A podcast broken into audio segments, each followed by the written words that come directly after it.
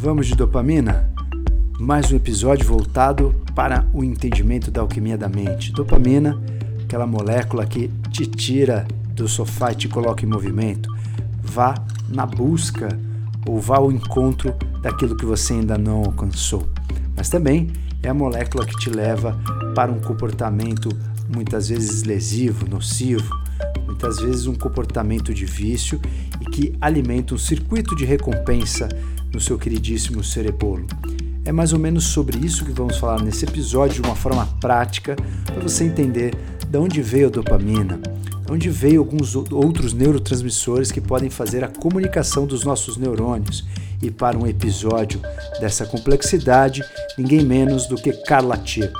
Carla Tiepo é uma neurofarmacologista formada pela USP e que há mais de 25 anos ela pesquisa e dá aulas na Faculdade de Ciências Médicas da Santa Casa de São Paulo, onde fundou um curso, uma pós-graduação de neurociência. A Carla também tem uma ampla bagagem nos cursos corporativos, levando a neurociência para melhorar a nossa experiência, tanto com o consumidor, mas também melhorar o entendimento das nossas conexões entre os seres humanos.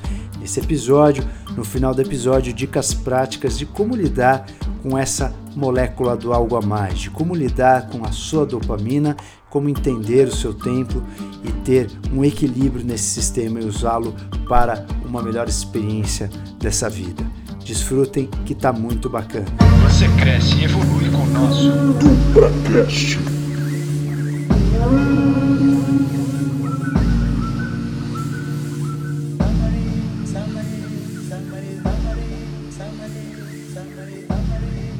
Tá tudo certo. Tá gravando a chamada. Perfeitíssimo. Senhoras e senhores, então bem-vindos a mais um dos nossos episódios. Hoje com a Carla Tiepo, é, que vai conversar um pouco com a gente à distância, mais um papo muito próximo sobre várias coisas que eu sou fascinado.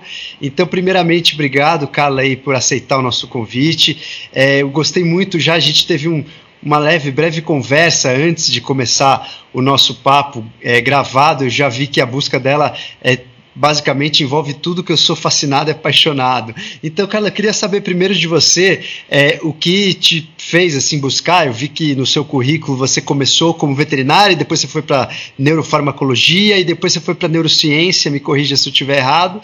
E aí você realmente teve um, uma imersão, um mergulho no funcionamento do cérebro, como que ele funciona, o que que o, o cérebro é, faz para ele funcionar de uma maneira mais equilibrada, quais são os pontos anatômicos e funcionais e faz faz aí um, uma mistura e até ensina as pessoas num livro que você publicou sobre anatomia, sobre a funcionalidade, você fala um pouco sobre a mente. Então, como que você saiu de uma, uma busca que já era uma busca pela, pela biologia, né? já era uma veterinária, você já queria estudar os animais, etc., e começou a imer, imer, e fez essa imersão no cérebro, principalmente dos seres humanos. Conta para nós como foi.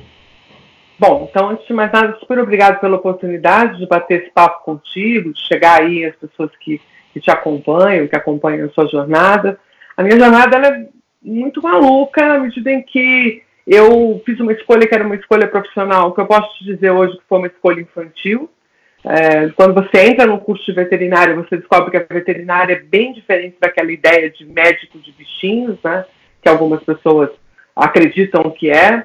É, obviamente existe lá o médico é, do consultório do PET, mas isso é um pedaço muito pequeno dessa profissão. Essa profissão é muito grande, muito gigante, e ela atende a muitas coisas diferentes. Atende a produção animal, atende é, tudo que envolve animal e que também, obviamente, está relacionado à necessidade do ser humano e os animais, né? Então, todo aquele romantismo de que eu vou ser médica de bichinho já no primeiro ano já capotou, né? E, e, mas eu gostava do curso, eu gostava da discussão, e eu vou te dizer uma coisa que eu gostava muito, era de fazer comparações entre as espécies. Me interessava compreender essa dinâmica, tipo, ah, o cachorro, o gato, e aí tem o porco, e aí tem a vaca, e eles são muito diferentes entre si. Isso já me encantava muito, tipo, de compreender como que aquelas diferentes formas de vida se apresentavam, né? E aí eu comecei a me interessar muito por evolução. Evolução passou a ser um fio ali do meu estudo, mas que eu nunca fiz ciência em evolução nem nada disso, era só mesmo um olhar, né? E eu vou dizer para você que esse olhar me favoreceu muito, porque é, quando você vai estudar o cérebro, o cérebro é o órgão onde a evolução se manifesta da forma mais absurda. Você vê o processo evolutivo do cérebro, assim, no estudo das estruturas e da forma como ele vai reagindo aos elementos. Então, à medida que você vai compreendendo que a evolução cerebral foi permitindo o aumento da complexidade das respostas, né? Eu já não tinha respostas tão reativas, eu começo a ter respostas antecipatórias, daqui a pouco eu começo a ter estratégias de respostas, isso está diretamente conectado com o funcionamento cerebral, aí não teve mais muito jeito de eu não invadir essa seara. E aí tem uma coisa curiosa que pouca gente sabe, né? Na época em que eu me formei, nós estamos falando na década de 90, não existia neurociência. Era, neurociência era uma coisa que era assim, tinha uma sociedade americana que chamava Society for Neuroscience, daí tinha uma sociedade brasileira de neurociência e comportamento aqui no Brasil, mas era uma coisa assim para pouquíssimas pessoas. E eu participava delas todas porque a neurociência era um lugar onde qualquer pesquisador sobre o cérebro se reunia. Então a neurofarmacologia era um pedaço da neurociência e a gente se reunia para levar essa neurofarmaco à luz das outras histórias das outras coisas. A neurociência só começa a se configurar como uma ciência única, própria, com uma formação específica, que continua sendo muito perto da formação que a gente recebeu nos cursos de neuro qualquer coisa, né, dentro da biologia, é, nos anos 2000 para frente, né? Então, o, o, curso de neurociência da, da, Federal do ABC, ele é de 6, 7 anos atrás, que é o único bacharelado que a gente tem no Brasil e tal. Então, neurocientista quem que é? Um cientista que estuda sobre o sistema nervoso, né? E aí eu sou neurocientista das antigas, vamos dizer assim, né? Uhum. Eu já tenho, só de doutorado, eu já tenho 20 anos. E, iniciei minhas pesquisas em neurociência em 92, né? Então daqui a pouquinho está fazendo 30 anos. E meu doutorado é de 2000. E o, o, mais legal dessa jornada toda é que durante toda a minha linha de pesquisa eu estudei muito sobre o sistema dopaminérgico. E ele daí se revelou como sendo um dos principais sistemas para o comportamento. E a minha busca sempre foi comportamento comparado entre os diferentes animais do ser humano e o sistema dopaminérgico. Então, na virada do século, eu comecei a entregar esse conteúdo para pessoas que tinham outros interesses, né? Começou com psicólogos, com fonoaudiólogos, mas aí a coisa foi para economistas, arquitetos, é, terapeutas de toda a natureza, coaches. Então, todo mundo hoje que trabalha com desenvolvimento humano percebe a necessidade do conhecimento da neurociência, e aí é assim que eu sou conhecida, como uma neurocientista que consegue traduzir os conhecimentos da neurociência para o senso comum, para as pessoas que não têm uma formação, é, uma formação teórica profunda em biologia, mas que precisam desses dados para poder, inclusive, alavancar suas próprias cadeiras. Né? Então, a arquitetura está vivendo esse universo, a economia está vivendo isso, o marketing está vivendo isso, porque, sabe, no passado, quem dava esse substrato, quem dava essa base, era a psicologia. Não que a psicologia tenha deixado de fazer isso, ela vai continuar fazendo isso eternamente. Mas a neurociência hoje se coliga com a psicologia para fazer isso. Então, se você for nas universidades americanas, você vai ver que boa parte delas mudou o nome do departamento. Um departamento que era só de psychology, né, só de psicologia, hoje está lá, Neuroscience and Psychology, ou Psychology and Neuroscience. Então, isso já está coligado como cadeiras complementares. No Brasil tem um pouco de resistência da psicologia porque a gente ainda é considerado reducionista, né? ainda é considerado pessoas que olham para o cérebro e acham que o cérebro. Moléculas, né? É. E, obviamente, que à medida que você vai se aprofundando, você percebe que não é disso que a gente está falando, né? Que a gente está falando justamente como que os fenômenos físicos e químicos se manifestam na mente humana. Perfeitamente. E, e, muito curioso, eu sou apaixonado pela dopamina. Quando você falou que estudava o sistema dopaminérgico, tenho várias perguntas até pessoais, assim, no sentido de busca, sabe? Que eu acho. A gente fez até um episódio de dopamina. Eu acho que a dopamina realmente é um, é um dos maiores é, líderes aí da orquestra dos comportamentos, do, principalmente do ser humano. É, e principalmente quando a gente fala de comportamento que gera alguma recompensa, ou algum vício, ou até uma antecipação a longo prazo, no sentido de você tentar buscar alguma coisa que você ainda não alcançou. E uma, uma coisa que sempre foi minha curiosidade, assim. Quando a gente estuda é, todos os neurotransmissores na evolução, a gente vê que até às vezes uma bactéria super simples tem ali um primórdio daquele precursor. Você vê né, as moléculas sendo é, melhoradas com o passar da evolução de cada espécie, mas que se você for tentar buscar numa espécie primitiva, você vê um análogo daquela molécula. E, se eu não me engano, depois me corrija se estiver errado, a dopamina acho que veio do final da, da década de 50, entre 55 e 57 foi a descoberta da dopamina. E aí, quando a, a dopamina foi descoberta há um, uns anos atrás, a gente acreditava que a dopamina era só um precursor da norepinefrina, uma vez que a tirosina constrói os dois neurotransmissores. E aí, quando você vai tentar estudar a dopamina nos outros seres vivos, é muito curioso porque você pensa muito na questão do, da recompensa, do vício, de um comportamento, mas você não, eu não consegui entender ainda qual é o papel da dopamina nos seres primitivos antes do sistema límbico, das emoções surgir. É, como que foi essa conquista dessa molécula tão é, gloriosa para os seres humanos durante a evolução do, dos seres vivos? Então, a primeira coisa que, você, é, é, que vale a pena a gente pensar é que ao invés de você pensar na dopamina como um precursor da noradrenalina ou da adrenalina, ou da nor e, e da epinefrina, você deveria pensar na epinefrina e na nor como evoluções da dopamina. Sim. Não o contrário. Né? Uhum. Porque a dopamina é anterior a ela. Então já existiam células dopaminérgicas, já existiam células que usavam dopamina como mensageiro químico antes de aparecer norepinefrina ou, ou epinefrina, né? Ou adrenalina e noradrenalina. São a mesma coisa, depende é, basicamente sim, sim. da literatura e da síntese e tal, mas isso é bobagem. É, o, o, como precursor, o principal fenômeno da dopamina, a dopamina está envolvida com mecanismos cardiovasculares fundamentais. Então, se você, você, provavelmente sabe disso, com dopamina você faz o coração bater de novo. Né? É uma das é, drogas então, que são usadas, né, eram usadas né, em parada é, cardiorrespiratória. Né? Hoje em dia não. Quando você não tem nada é melhor, você pode continuar usando, entendeu? Sim, Se você não tiver outro recurso, você continua. É que hoje a gente tem recursos muito mais elaborados e tal. Mas, de fato, é, é como molécula, ela está muito ligada à ação, percebe? Ao movimento, sim. ao drive. É, desde sempre você fazia ela muito conectada com essa ideia da energia e, obviamente, que ela evolui para uma molécula muito mais elaborada, que vai ser a molécula base do sistema nervoso autônomo. Mas se você pensar num primórdio do sistema nervoso autônomo, quer dizer, qualquer coisa que localmente regulasse coração, regulasse vaso, é, provavelmente era a dopamina que estava fazendo isso, né? Sim.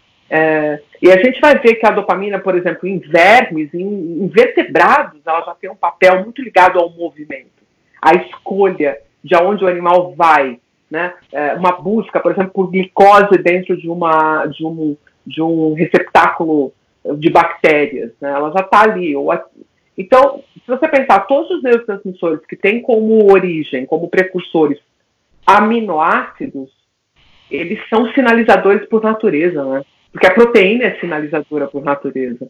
Então, é esse lugar aí que a dopamina ocupa, e não só ela, todas as catecolaminas, a monoamina, é, de, seja triptofano ou seja tirosina, e é bonito, porque o triptofano é um aminoácido essencial, a, a tirosina não, né?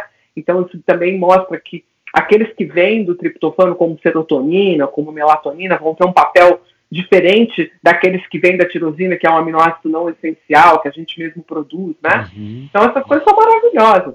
Aí você vai numa acetilcolina, que na verdade é uma molécula simplória, né? É uma colina que tem em tudo quanto é lugar e um grupamento acetil que basta um indivíduo ter energia que ele tem acetil, né? Então, a acetilcolina é muito mais simples que tudo isso, né? Sim, sim. E ela seria um tijolo até falar. mais primitivo do, do, organismo, né? De membrana é. celular e tal. Exato. Se você pensar, por exemplo, em glutamato, GABA, aí você vai para moléculas mais simples ainda, né?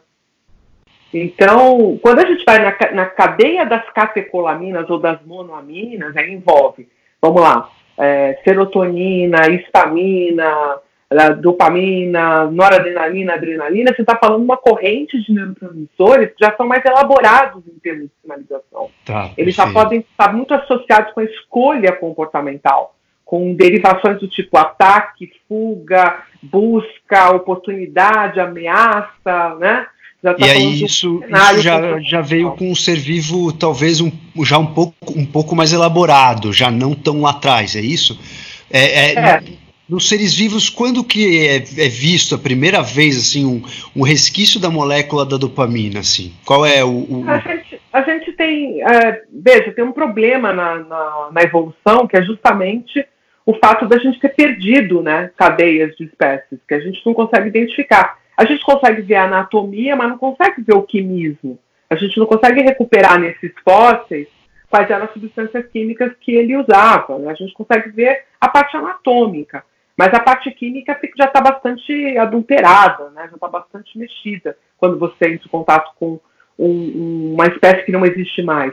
Hoje em dia, a gente reconhece alguns invertebrados, especialmente é, é, são, são invertebrados que têm vida livre, que tem movimento, então precisa ter movimento para ter dopamina, sabe? Tem uma coisa curiosa, parece ter essa correlação. Indivíduos de vida fixa não têm dopamina. Tá. Então você pode pensar assim, que a dopamina está muito ligada com o movimento. Está muito ligada com o comportamento motor, né? E aí ela vai se elaborando porque, veja que coisa interessante, ao longo da evolução, a gente tem, saindo ali da formação reticular, né, que é uma região do tronco encefálico, neurônios que vão dar um certo tom para o funcionamento cerebral. Então, são é o famoso sistema ativador reticular, ativador ascendente. Ali você tem neurônios de acetilcolina, neurônios de serotonina, neurônios de noradrenalina e de dopamina. Ah. De todos esses quatro sistemas, o mais elaborado, do ponto de vista de especificidade, ele vai para lugares muito bem selecionados, não é para tudo quanto é lugar como são os outros, é a dopamina. É. Então você vai ver, a árvore da acetilcolina é um escândalo para tudo quanto é lado, pelo, cérebro todo. Você vai ver a árvore da noradrenalina também, o cérebro todo, para todo quanto é lugar, saindo ali do lóbulo cerúleos. Aí você vai ver a serotonina também, núcleos da raça, espalha para tudo quanto é lado. Cada um deles tem seu próprio significado, né? Como se fossem dimers de regulação de comportamento. Mas a dopamina ela vai especificamente para tálamo, núcleo accumbens, é, córtex pré-frontal e fim. E aí ali ela faz uma regulação muito precisa do comportamento. Então tem um, um, um, experimento que eu fazia com ratos, que era um experimento interessante, porque a gente mostrava justamente o efeito dual da dopamina, mostrando quanto que ela escolhe comportamentos à medida que você vai aumentando a quantidade de dopamina. Então o ratinho faz um rato. Por que, que é fácil de estudar um rato? Porque o repertório comportamental dele é ridículo, né? Vamos combinar? Ele dorme, ele boceja, ele tem comportamento sexual, ele pode ter comportamento maternal, se ele tiver com uma cria, ele tem uhum. comportamento exploratório e comportamento alimentar, enfim. Tá? Essa é a vida de um rato. Muito bem. Se a gente vai e pega um ratinho que está dormindo na gaiola dele, quietinho, durante o dia é o momento que ele dorme, então ele está, obviamente, com um comportamento bem deprimido, e coloca uma quantidade bem pequena de dopamina, uma quantidade na verdade, a gente vai usar a apomorfina, que é um agonista não seletivo, mas na verdade estou aumentando a dopamina, certo? Ou o efeito de dopamina. O que, que vai acontecer de imediato? Esse ratinho ele pega, acorda, porque você mexeu nele, vai ficar meio nervoso originalmente porque ele acabou de ser estimulado, mas rapidamente ele começa a fazer grooming, né? Começa a fazer mecanismo de limpeza com a, a língua, limpando o corpo e tal pode vir a fazer, que coisa interessante, um grooming na genitália, como se ele estivesse se alterando sexualmente, mas rapidamente ele boceja, enrola-se no próprio corpinho e dorme. Pronto. Tá. Aquela quantidade pequenininha de dopamina sinaliza para ele fazer naninha, vai dormir. Tá. Ou comportamento sexual, quem sabe, mas no máximo isso. Você sobe mais um pouquinho, ele já começa a ficar mais espertinho, começa a farejar, anda pela caixa, mas é a caixa que ele estava dormindo agora há pouco. Quer dizer, não tem nada novo. Só aquela quantidade a mais de dopamina que eu dei para ele. Ele começa a explorar a caixa, tal, cheira daqui, cheira de lá. Aumenta mais um pouquinho, ele começa a cheirar só no mesmo lugar. Ele encana com um cantinho da gaiola e fica cheirando ali, cheirando ali, cheirando ali, tal, porque você já deu um pouquinho mais de dopamina para ele. Se você der mais um pouco de dopamina, ele começa a lamber aquele lugar que ele está farejando. Ele começa a lamber, mas não tem nada lá. É só o efeito da dopamina. Se você der mais um pouco, ele começa a roer como se ele estivesse comendo. E mais um pouco, ele começa a, a, quase se machucar de tanto que ele rói. Aí a gente diz que ele está entrando num, num, efeito já quase psicótico. Que ah, a psicose nada mais é do que um excesso de dopamina. O que, que é que tá, tem nessa linha? Tem justamente um animal que acordou, explorou o ambiente, achou comida, experimentou e comeu. E o que, foi isso? Simplesmente uma escalada de dopamina. Sim. Então, se agora é a hora do almoço, né? Vamos dizer que, que seja a hora do almoço. E eu começo a sentir fome, eu vou fazer comportamentos de uma determinada forma, mobilizados pela, pela quantidade de dopamina que eu estou liberando, para procurar alimento. Sim, e aí é muito legal, porque o próprio hipotálamo ele já vai pedir comida, ele já vai dar, deflagrar mecanismos de fome quando for a hora que você costuma comer. Então ele também está todo envolvido nessa história, né? Ele está compartilhando dessa, dessa dinâmica com a dopamina. É a hora, é a oportunidade, é quando geralmente eu encontro comida, portanto, libere dopamina e faça o seu comportamento alimentar. Está simplificando. Mas claro, é isso claro. que ela faz. Ela não está ligada exatamente à recompensa, mas à sim. promessa de recompensa. Sim, sim, sim, sim, sim. Perfeito. Se você for por aqui, você vai conseguir alcançar o resultado que você precisa. É o que a gente chama da molécula do algo a mais, aquilo que você ainda não alcançou e você tem que ser estimulado para alcançar. E é, é, é, curioso que nos seres humanos a dopamina faz com que você consiga ter realização de projetos, ter realiza realizações pessoais, mas uma dúvida que eu sempre fiquei em relação ao comportamento dos seres humanos, você vê que tem pessoas que são mais dopaminérgicas, outras menos a, a, minha dúvida sempre foi: a pessoa que ela é menos dopaminérgica, você conseguiria saber se o nível da dopamina dela é menor ou a oscilação da dopamina é menor? Porque nesses ratos, por exemplo, que você acabou de citar, a oscilação de aumentar a dopamina do nada enquanto ela estava baixa, isso que faz com que ele tenha uma super reação. Agora, se essa dopamina sempre fica no nível alto, você continua com esse padrão de comportamento comportamento, ela é, o que eu quero dizer é, a oscilação da dopamina, ela é mais importante do que um nível ou o nível é mais importante do que a oscilação? Perfeita a tua pergunta, Dubra, até porque esse é um dos sistemas que tem a plasticidade mais interessante de todos eles. Ele tem a plasticidade mais interessante que da serotonina e tal. Porque acontece uma coisa muito curiosa. O sistema dopaminérgico ele é feito para que você escolha comportamentos que podem te trazer o melhor resultado. Esse melhor resultado não tem nada a ver com o que socialmente é adequado, tá? Esse melhor resultado tem a ver com você, você sim. com as suas próprias necessidades. Sim. E pode ser assim, pode ser uma criança que aprendeu que quando ela chora, ela recebe mais atenção. Portanto, a dopamina vai fazer ela chorar, certo? Sim. Sim, Apesar de não parecer ser um comportamento tão bom assim, né? Sim. Mas aí você vai selecionar os comportamentos que te trazem os resultados que você almeja, que você precisa. Então veja que coisa interessante. Se você é acostumado a comer frutas, a sua dopamina será ótima para frutas. Agora você começou a comer doce. A dopamina não quer mais fruta. Então quando você vê fruta, ela vai liberar menos do que ela liberava antes. Sim. Porque agora interessa para ela que você encontre o doce. Então, o grande problema que a gente vive hoje é essa escalada de dopamina que a gente faz. Ah. Que começa lá com pensa em comida, começa com fruta e termina em um alimento super calórico, um churrascão Sim. com cerveja, com não sei o que lá. É, começa com é, é, suco de fruta e termina em café. Né? Café tem uma baita capacidade de liberar dopamina. Sim, nossa, eu falo isso direto, exatamente. E, e, e qual é o problema dessas coisas? Você vai acabar aumentando o nível de dopamina geral. Certo? Então, se você tem, por exemplo, hábitos uh, viciosos, como celular, como essas coisas, o que, que vai acontecer? Você vai subir a sua necessidade de dopamina. Aí uma coisa simplona, como bater um papo com alguém, ficar vendo um pôr do sol, dá...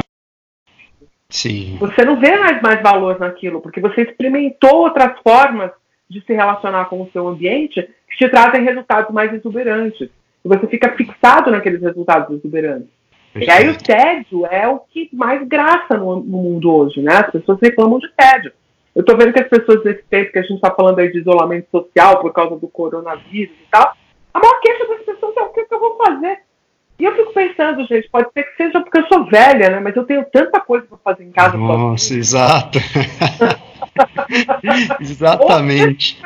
vem comigo, há quanto tempo faz que eu não sei para bater um bom papo com o meu filho, que também está aqui dentro de casa agora, que baita oportunidade, né? Então, é, para mim, isso tem uma, uma fonte de prazer enorme, mas pode ser que isso tenha vindo justamente de eu ter regulado essas, essas necessidades e, óbvio, não ter nascido nesse ambiente tão cheio de dopamina, né, Tupra? Que acho Sim. que hoje a disponibilidade é o problema. Tá ah. tudo na ponta do meu dedo, né? É papo de velho, mas quando eu era criança, não tinha um canal de desenho o tempo todo. Sim. Eu tinha que estar no lugar certo, na hora certa, para poder ver aquele desenho. Senão já mas, era. Mas então, isso não. Isso não... Né? Eu gostei muito desse seu ponto, porque isso, na verdade, não seria mais um estímulo, um estímulo mais longo da dopamina, porque se você não alcança o que você quer, você continua com esse estímulo. Por exemplo, vamos pegar esse seu exemplo do canal. Se você não tem o canal que você gosta, você é uma criança, você está elaborando ainda o seu software nesse momento. Você não tem aquele canal que você gosta no momento que você quer. Isso te dá um prazer assistir aquele canal. Você, você quer assistir aquele canal porque você não tem isso sempre, não tem isso fácil. Então, esse estímulo, que é um estímulo razoavelmente simples, ele conseguiria estimular a tua dopamina de uma forma bem importante, o que hoje não acontece. Hoje a criança vai lá, ela quer assistir um canal, o canal está sempre lá, o programa está sempre no YouTube, ela, se não é o horário do programa dela, ela vai no YouTube, coloca o, o programa e ela vai assistir a hora que ela quer. Então, assim, se a gente pensar agora dopaminergicamente falando, na velha, na old school, na velha guarda, a gente tinha com um estímulo mais simples um maior estímulo de dopamina. Agora, para ter a, a, mesma gratificação de dopamina para o nosso cérebro, a gente precisa de mil YouTubes. Você vai em um YouTube, fica 10 minutos, aí, aí, a criança já enche o saco, já vai no outro, aí vai assistir o Baby Shark, aí assiste o outro, porque não aguenta ficar muito tempo em um. Então você precisa de estímulos mais frequentes e talvez mais estímulo para ter a mesma recompensa no cérebro. A minha dúvida é: a gente aumentou a necessidade de dopamina no cérebro ou a, a, gente mudou a necessidade de quais estímulos vão estabelecer o mesmo nível de dopamina naquele cérebro? Exatamente isso. A gente precisa de um nível de dopamina, certo? Esse nível de dopamina ele é dependente de duas coisas: da liberação de dopamina e da quantidade de receptores que você tem. Um dos fenômenos mais importantes é que, à medida que você vai tendo aumento da dopamina, o receptor cai. Sim. Porque ele quer se manter equilibrado. Então, para o mesmo nível Isso vale para as outras coisas também, né? Serotonina, norepinefrina, tudo, né? Existe uma modulação epigenética, né? Digamos assim. Sim. Mas a dopamina ainda tem, do, tem um, outro, um outro cenário que ela também tem sensibilização de receptores, que é um fenômeno ainda mais complicado. Mas o fenômeno de down regulation, né, o fenômeno de diminuir a quantidade de receptores, ele está muito conectado com a seguinte ideia. Para o organismo, eu, se eu consigo encontrar muito, em muita quantidade, essa fruta aqui que tem esse nível calórico, e eu só de vez em quando encontro essa outra que tem esse nível calórico mais elevado, eu vou pôr a minha dopamina nesse sentido dessa outra. Porque essa aqui é o, o comum, Sim. Então, o que, que acontece quando eu não tenho o horário certo, o momento certo, a situação certa para ver aquele desenho? Primeiro que eu rebaixo dramaticamente minha capacidade de atenção e foco. Porque se eu tenho aquela outra necessidade de estar no lugar certo, na hora certa, com o controle remoto na mão, ou no mínimo com a TV sob meu comando, significa que eu tive que fazer um monte de coisas para poder chegar naquilo ali. Então eu estou muito focado, eu estou gerando uma sequência de tarefas para poder atingir aquele objetivo. Eu estou treinando, inclusive, fazer esse plano para poder atingir meu objetivo. Fato, a outra situação que é simplesmente eu pego, ligo um é, tablet, né, aperto um botão e a coisa está ali na minha frente, a demanda de planejamento é mínima, é ridícula. E o resultado é obtido com muita facilidade. O que, que vai acontecer? Isso aqui virou carne de vaca. Sim. O que, que eu vou querer para ficar incrível? Eu vou querer é, conseguir a assinatura daquele streaming que, daquela série que ninguém tem, que vou ter, e aí por isso eu preciso de dinheiro, né? Sim, aí eu vou atrás do dinheiro para comprar aquela série e tal. Mas aí eu já estou num patamar lá em cima. Que é mais ou menos a escalada que uma pessoa faz quando, em um esporte de aventura. Ela Sim. começa de boa saltando no paraquedas num voo, num, num, salto duplo. Fica feliz da vida, sente toda a excitação, chega lá embaixo, está lotada de serotonina, vivendo toda aquela circunstância maravilhosa e tal. Próximo salto duplo, ela já fala, poxa, eu queria pular sozinha. Sim. Ser mais legal se estivesse sozinha. ela vai dar um jeito de saltar sozinha. faz 10 aulas, engaja naquele plano, tal, tal, tá sozinho. Daqui a pouco, se esse cidadão estiver pulando de um wingsuit de uma montanha, ele não vai sentir nada. É, e, e, aí quando chega nesse nível é difícil ter prazer em outras coisas, né? Depois de um então, nível desse de dopamina, quase morte, assim, ou, ou você morre ou você fica muito feliz. Essas pessoas são as que mais sofrem, né? Com um nível exagerado de dopamina. Agora, isso acontece também nos relacionamentos. Você, você consegue é, trazer isso total. todas essas correlações que você for fazer a partir de agora são viáveis e possíveis. Sim. Pensa num cara que investe dinheiro na bolsa. Sim, totalmente dopaminérgico. Está vivendo quedas avassaladoras, se ele tiver um ganhozinho maior do que o cara do lado dele, então os dois estão perdendo, está perdendo 12, outro está perdendo 11. O que está perdendo 11 tem mais dopamina que está perdendo 12. Sim, sim. Porque ele faz por comparação, ele fica. Eh, o tempo inteiro avaliando o resultado dele, ele quer aquela busca daquele dinheiro de qualquer forma, Sim. né? E, e a, a, situação que a gente vive hoje, eu tenho visto até o pessoal publicando aí vídeos na internet. Ah, eu comprei uns, umas ações diferenciadas e acabei não perdendo tanto, e o cara se gabando disso. Você está perdendo dinheiro, meu querido. Você devia estar sentindo toda a Sim. adrenalina do, da perda, não, mas ele tem tanta dopamina focada naquilo que ele consegue, inclusive na desgraça, encontrar algum nível de prazer. Legal. E aí, é, só que esse cara, dificilmente você consegue convidar ele para bater um papo num bar.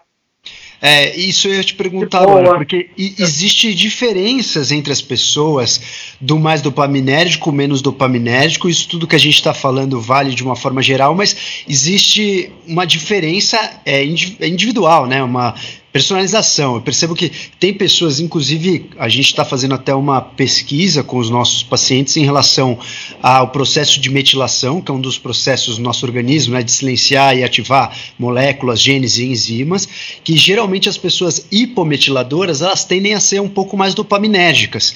A única a única questão que a gente ainda não chegou num consenso é se a pessoa que é mais viciada em dopamina, ela tem a dopamina mais alta ou mais baixa, porque às vezes a dopamina dessa pessoa é mais baixa e o pouco que ela tem já faz uma super diferença para ela.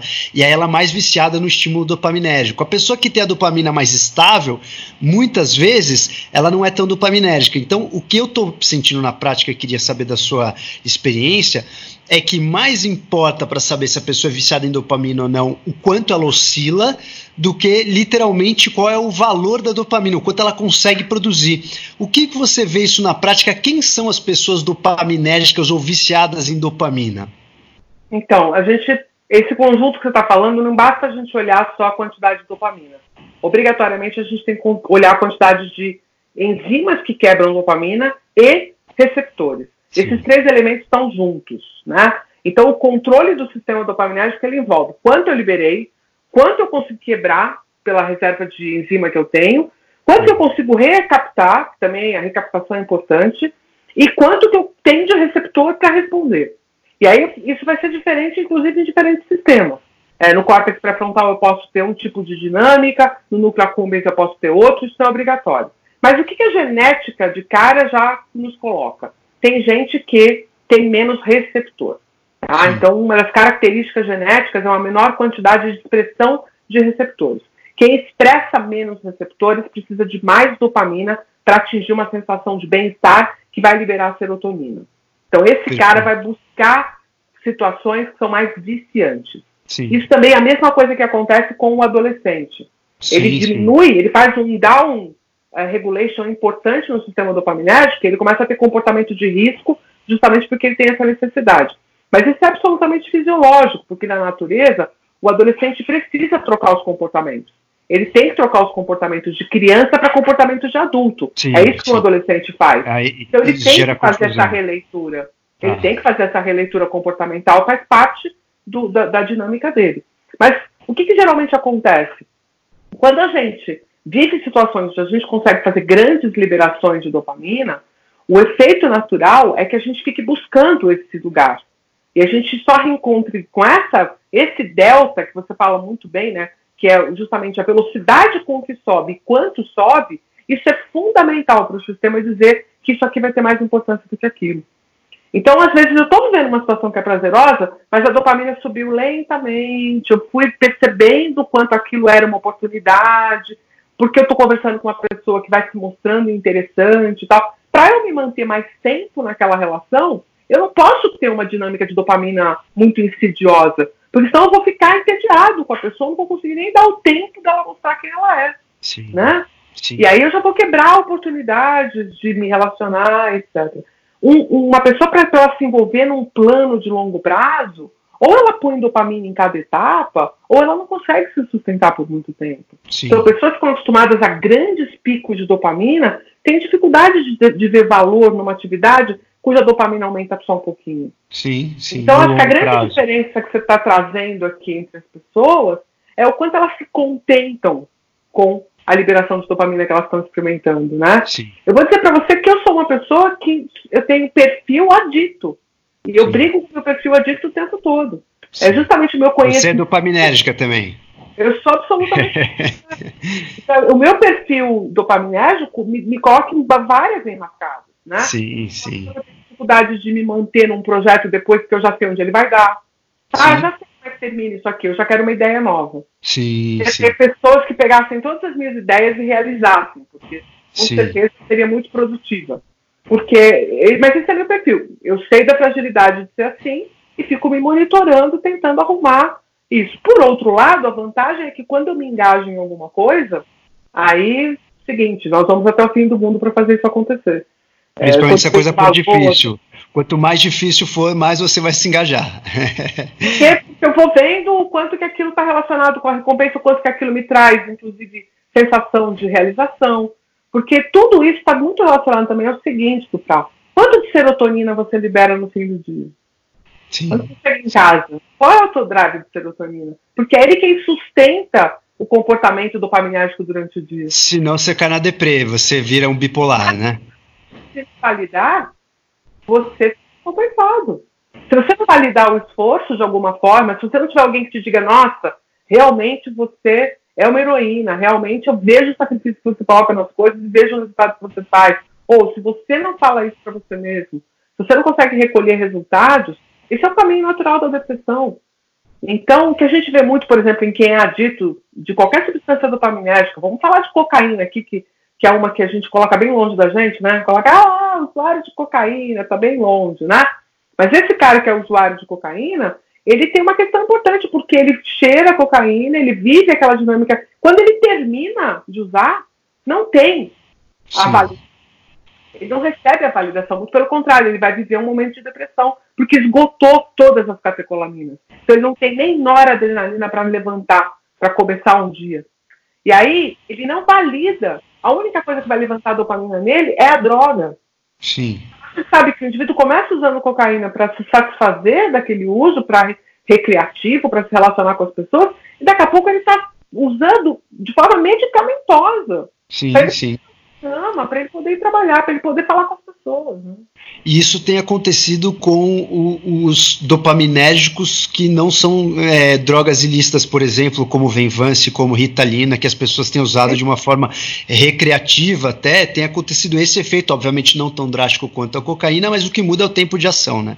A pessoa, em vez é, de ficar é alguns minutos, fica ali o dia inteiro com esse estímulo fake de dopamina. Isso é, é um assunto até que eu quero entrar, mas antes de a gente entrar nesse assunto, eu queria entender assim de você, porque hoje essa neurociência é tão fascinante que se você, se a gente pensar, a gente podia fazer um exame genético de uma pessoa, ver quanto receptor ela tem, qual é a conte que ela, se a conte rápida, a conte lenta, se ela degrada muito rápido, muito lento as catecolaminas, e aí você já sabe, por exemplo, se é uma pessoa que vai ficar casada há 30 anos ou se ela vai acabar daqui dois anos um casamento.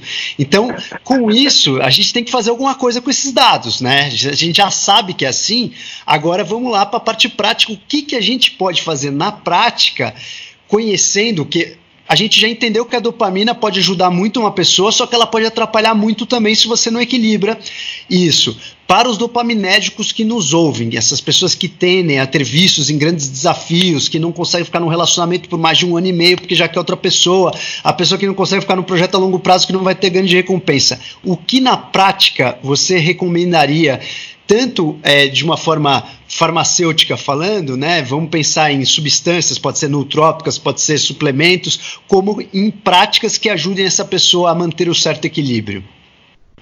É, Eu sou meio purista em relação a essas coisas, né? Porque eu acho que, obviamente, a gente pode é, usar de estratégias nutricionais para poder melhorar essa dinâmica. Eu acho, por exemplo, que uma pessoa que tem esse perfil, ela não pode ser uma pessoa que, que não respeite o mínimo de, de cuidado com gordura, com é, glicose, né? Então, antes mesmo de pensar em grandes, grandes coisas, é diminuir o vício por glicose, por carboidrato, por, por, pela cervejinha, você entendeu? Sim, Porque sim. isso tudo traria esse sistema para um outro nível de estabilidade.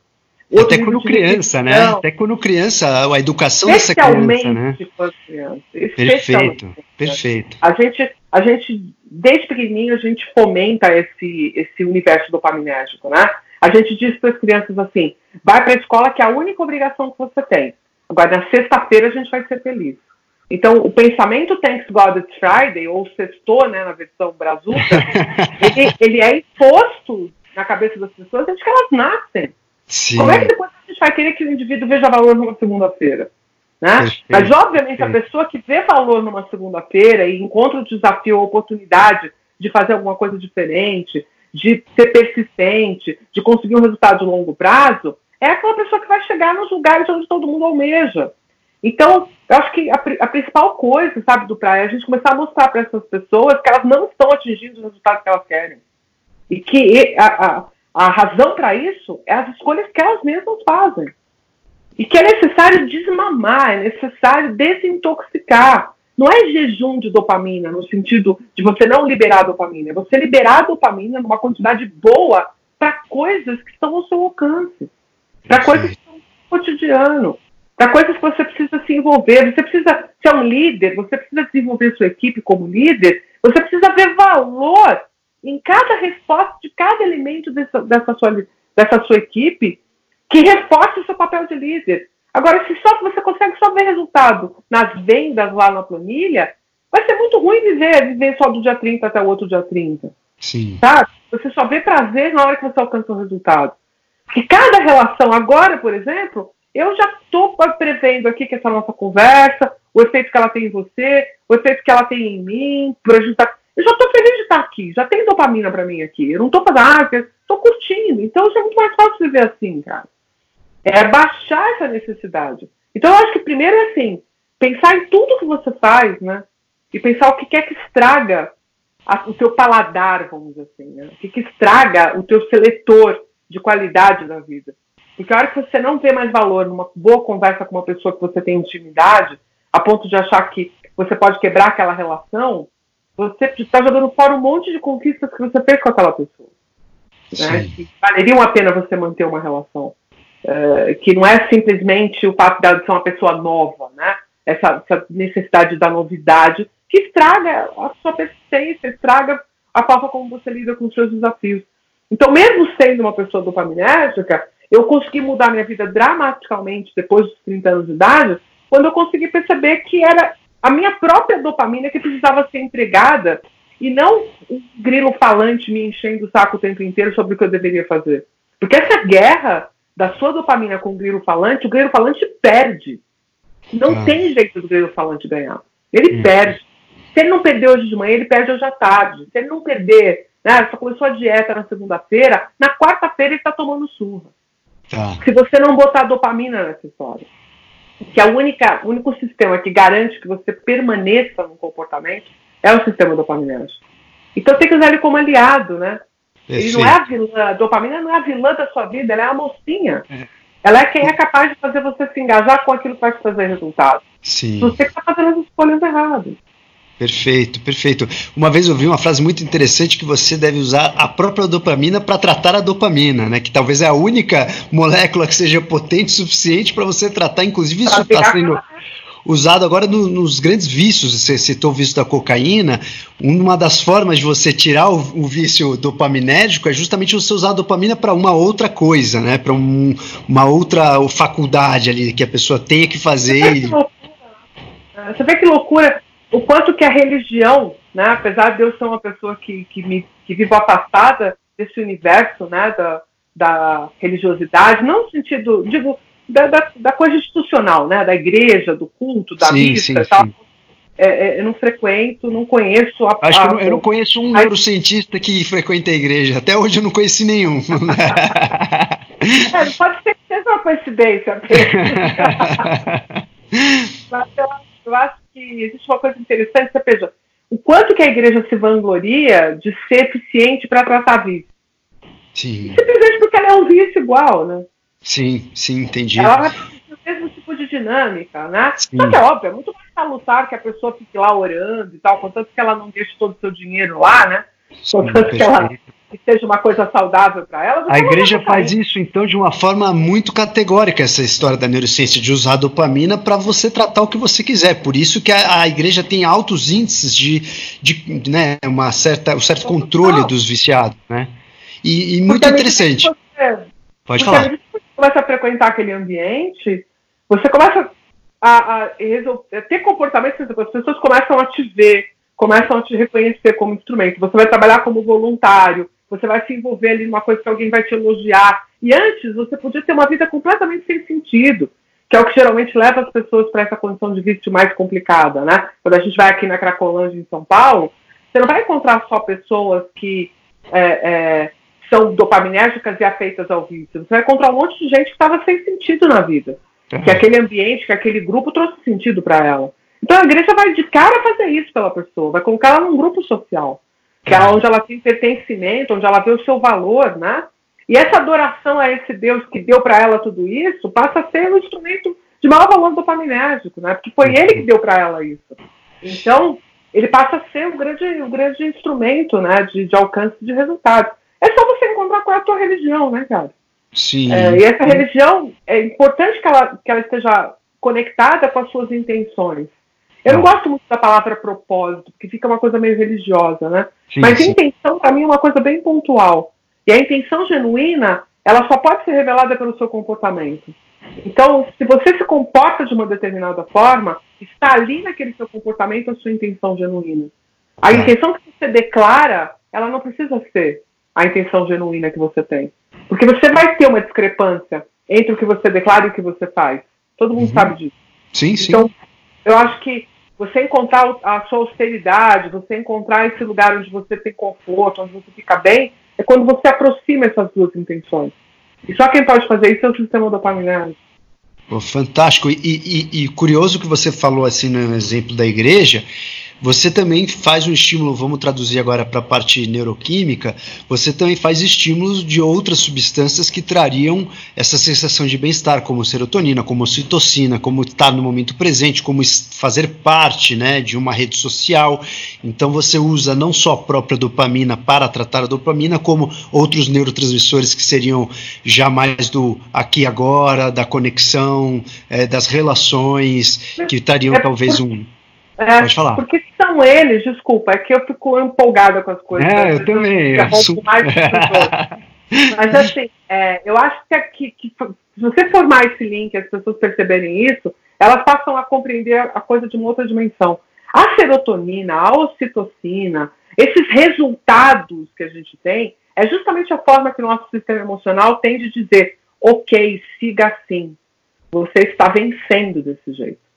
Isso é o que faz você ficar adequado, estar no lugar certo, com as pessoas certas, na hora certa, fazendo a coisa certa.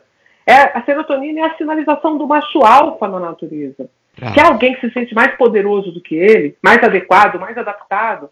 Pensa comigo, a serotonina vem do triptofano. O triptofano vem de alimentos ricos. Quem está comendo melhor tem mais serotonina.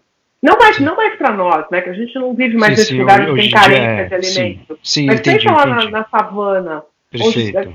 as pessoas podiam passar fome, né? Sim. Mesmo. Os animais podiam passar fome mesmo. Quem comia tinha triptofano para fazer serotonina. Isso significava, cara, você está fazendo a coisa certa, mantenha-se nisso. Não é a dopamina que nos mantém no comportamento. A dopamina responde à serotonina. Tá. Ela diz, ah, a gente acertou, ok, vou fazer do mesmo jeito amanhã. Fantástico. E quando a serotonina não vem, não é que a gente vai ficar se engajando em comportamentos viciosos, a gente entra em depressão, que aí não tem nem dopamina. Claro. Que e... depressão seja a ausência dela. E tirando assim alimentação, isso tudo que você falou, né, de você tentar buscar alguma coisa para apoiar o seu comportamento, achar coisas é, comportamentais que poderiam favorecer você ter um equilíbrio, tirando isso e a alimentação que a gente já citou, você é, usa na sua prática pessoal ou você recomenda suplementação, ou aminoácido, ou o próprio triptofano, tirosina, é, tem alguma coisa que você faz na prática para fazer esse equilíbrio, dar essa alquimia alquimia para sua mente? É, foi o que eu te falei, eu sou bem purista, né? Então eu trabalho mesmo com alimentação variada, de qualidade, colorida, mas não é chips, né? Não é chips de várias coisas. É, ah. Todo tipo de nutriente que eu puder alcançar, eu vou para castanha, eu vou. Agora, eu tenho duas vitaminas que eu reponho, é, que é a vitamina C e a vitamina D, mas isso está muito mais correlacionado com a minha capacidade imunológica e tal, do que efetivamente essa dinâmica comportamental.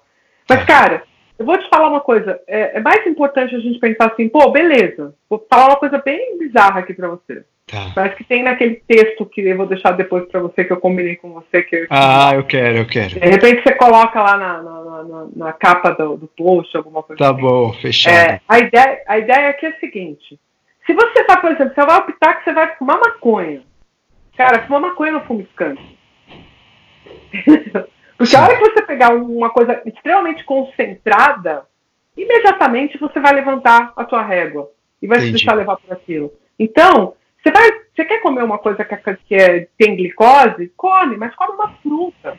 Não vai Sim. pegar o açúcar refinado que foi isolado do produto. Não sai da natureza, fica na natureza. Perfeito. Eu, eu, Natural, sabe? Tá, eu vou, vou, vou tentar traduzir. Então, assim, o menor estímulo externo que você puder ter para a melhor reação interna, em termos de química, é o que a gente tem que buscar. Menos estímulo externo e mais, e mais é, reação a esse estímulo. Então, isso a gente pensaria em trabalhar com microdoses até, né? Em termos de, de é, mente, de a, a, alcançar o equilíbrio mental, a alquimia da mente por microdoses. E aí, pensando nisso, você considera aí para finalizar o nosso nosso papo, que a gente já tem aí um, um, mais de 40 minutos de episódio aí, e aí para as pessoas dopaminérgicas a gente já está começando a passar da linha, para a gente manter o dopaminérgico no nosso assunto, é, eu queria entender que, que, qual a tua opinião sobre os estados alterados de consciência em relação a essa saúde desse equilíbrio mental. Você considera que a pessoa é, ter uma alteração daquela consciência padrão, que seria o estado desperto, né, além do estado é, de sono, o estado desperto, quando você está acordado, você ficar louco, vulgar, vulgarmente falando, né? Você ficar louco ou por uma droga, ou por um sexo, ou por uma meditação, ou seja, por um estado de transe musical, mas os estados de alteração de consciência, você considera que esses estados, eles são estados que eles vêm para uma, uma homeostase do nosso da nossa alquimia mental ou que seria alguma coisa que o ser humano mesmo criou, você que estudou toda essa evolução para que a gente tenha alguma certa sanidade mental. Onde entra a necessidade da pessoa sair da casinha nessa alquimia toda, nessa dança toda que a gente falou entre os estímulos dopaminérgicos e os neurotransmissores do aqui e agora? Então, Duprá, eu acho que a gente precisa compreender que a consciência é uma coisa muito recente do processo evolutivo, né? E ela, de todo, ela tem um objetivo claro, que é permitir que o indivíduo observe a narrativa, que ele construa uma história para que ele desenhe comportamentos estruturados para o futuro. Né? A consciência é um fenômeno de futuro. A consciência não está cuidando de você no aqui e agora. Ela está observando o aqui e agora, onde você se comporta mobilizado por diferentes sistemas, só que ela projeta possibilidades de mudança para você conseguir melhores resultados no futuro. Esse é o papel da consciência. É, só que ela, ela traz um peso muito grande consigo. E ao mesmo tempo, ela acaba sendo um seletor, ela que escolhe o que, que tem valor e o que, que não tem valor. Então, se existe um inconsciente, esse inconsciente pode ser o psicanalítico, pode ser o neurocientífico, onde a gente não bota tanto valor nele. Esse inconsciente, na verdade, ele é anterior a tudo isso. A gente deveria ter um cuidado de, ao invés de chamar de consciente e inconsciente, a gente deveria dizer que o inconsciente é que é a coisa, a gente deveria dar um nome para o inconsciente, poderia ser Dreves, E o consciente seria o in is que é quando eu perco a capacidade de ficar solto, né? Tá. Eu acho que estados alterados de consciência, eles permitem que a gente se liberte fundamentalmente da consciência castradora. Legal. E ganhe novas formas de compreender a nossa dinâmica interna. Né? Tá. Agora, o problema é a forma como as pessoas fazem isso, porque elas também podem fazer isso mobilizadas única e exclusivamente por um carpe diem, Sim. quando eu acho que isso é um processo terapêutico. Né? Deveria Perfeito. vir justamente na esteira daquilo que a gente já construiu, que é a capacidade de pensar sobre nós mesmos. Então, eu tendo minha consciência, sabendo o que, que eu preciso para aumentar meu autoconhecimento, sabendo onde estão as minhas, os meus buracos do meu inconsciente, o que tem da minha infância que eu não consigo trabalhar, o que tem de tudo que eu sou que eu não consigo trazer à tona normalmente com essa consciência aqui, eu vou para um estado hipnótico, eu vou para uma meditação, eu vou tomar um santo daime, eu vou usar uma droga alucinógena, só que acompanhado de um processo que é um processo de autoconhecimento e não apenas um carpe diem. Que né? maravilha Não ele perde o valor completo. É. Ele perde o valor completo. A gente também, né, quem, quem trabalha com a psiquiatria já tem trazido uma dimensão nova para essa substância psicotrópica, é, justamente no, no, perfil terapêutico dela. Sim, o sim. que eu acho que o ser humano estraga as coisas, sabe? A minha dó é que o ser humano estraga as grandes descobertas que a gente faz. ele usa de forma inadequada, ele se atropela, ele, ele exagera, perde a mão, justamente por uma inconsciência. Porque se ele fosse extremamente consciente e tivesse com as coisas sob seu controle, ele não faria esse tipo de coisa. Né? Então eu acho que, que a gente pode evoluir mais ainda se a gente souber que a nossa consciência é apenas um balizador de qualidade das nossas atitudes, mas que a gente tem muita coisa por baixo dela e que poder entrar em contato com essas coisas é sempre muito valioso. Então é um sonho, do mesmo jeito que você pode tomar um baseado, do mesmo jeito que você pode usar um, um santo daime ou usar uma droga psicotrópica farmacologicamente testada, ou ainda fazer uma hipnose ou um estado meditativo. Ou como você disse, né? Uma boa transa, né? Que Sim. deixa a gente em estado completamente alterado se a gente tiver com um parceiro que a gente pode se relacionar, com quem a gente pode focar aquele momento. Obviamente é um, é um momento terapêutico também. Pô, fantástico. Desde que você use tudo isso de uma forma é, enaltecendo né, esse funcionamento todo sem recreação, fantástico, fantástico. Exatamente a, a minha, meu próprio ponto de vista é exatamente esse. E infelizmente no Brasil a gente tem um pouco de dificuldade de usar esses psicotrópicos que você citou de uma forma é, médica falando ou analítica, porque a gente ainda tem uma. a gente esbarra ainda nas leis aqui é, em relação à farmacologia e aí acaba é, sobra, né, resta que essas essas, esses eventos de alteração de consciência acabam sendo mais recreativos, mas isso está mudando graças a Deus, né? Graças à é. neurociência. Carla, eu fiquei encantadíssimo aí com todas as suas palavras, o seu ponto de vista, com a sua busca, fantástico. Espero que seja o primeiro aí de muitos episódios, porque você tem muito aí para trazer para gente. É um assunto que eu sou completamente fascinado e se eu pudesse eu ficava mesmo sendo dopaminérgico mais umas duas, três horas aqui com você. Então, vamos fazer, vamos fazer em, em pequenas doses. Vamos fazer Perfeitíssimo. A dopamina agradece. Obrigado mais uma vez aí pela sua dedicação. Ficamos por aqui, senhores. Se você gostou desse episódio, se foi útil para você, não deixe de curtir e compartilhar esse episódio ou fazer a sua resenha no aplicativo. Até a próxima, Até a Melhores próxima, do que ontem.